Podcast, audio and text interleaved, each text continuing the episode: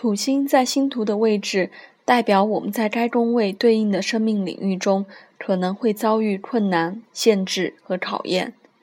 土星落入第二宫的人，往往会对金钱、财产、价值和资源没有安全感，或是觉得不恰当。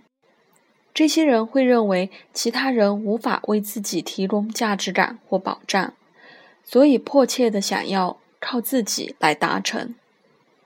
即使可以从婚姻或继承中获得金钱，也仍然会自己赚钱以获得更多。查尔斯王子就是其中一个例子。他的处女座土星落入第二宫。有些人就算含着金汤匙出生，仍然会觉得自己的职责受到监视和考验。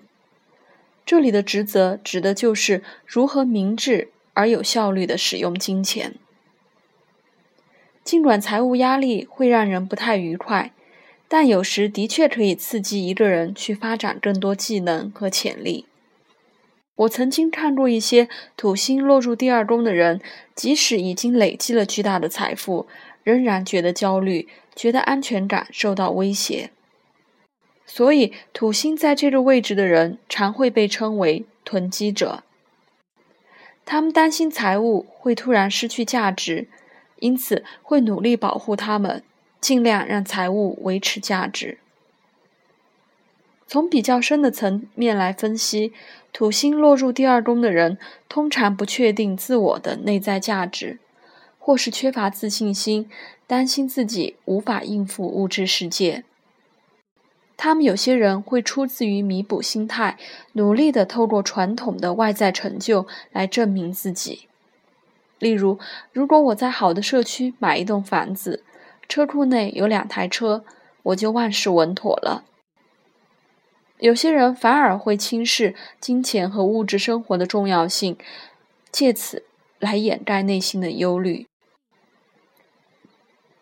土星落入第二宫的人的内在资源包括谨慎的规划、圆滑、老练、耐心和坚持不懈。